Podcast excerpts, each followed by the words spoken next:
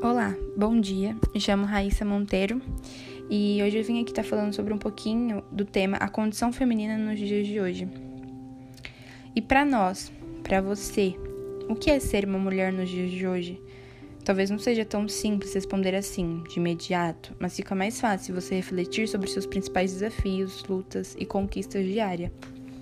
Durante anos, é, tentamos definir o que seria um comportamento esperado de uma mulher ser o sexo frágil, maternal, sensível?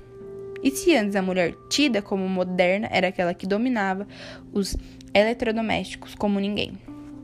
Hoje ainda há quem aponte como profissional antenada, que dá conta das tarefas domésticas, educa bem os filhos e está sempre disposta, bonita e com um sorriso no rosto. Afinal de contas, o que mudou?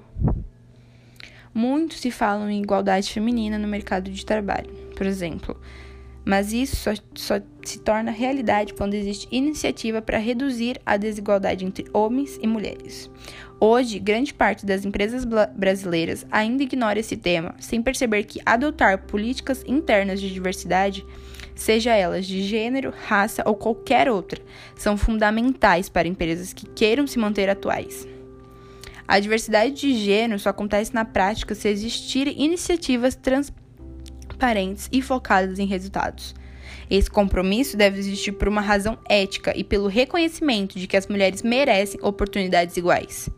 Cada mulher responderá de uma forma diferente, de acordo com as nossas lutas diárias, histórias e vivências sobre o que é ser mulher.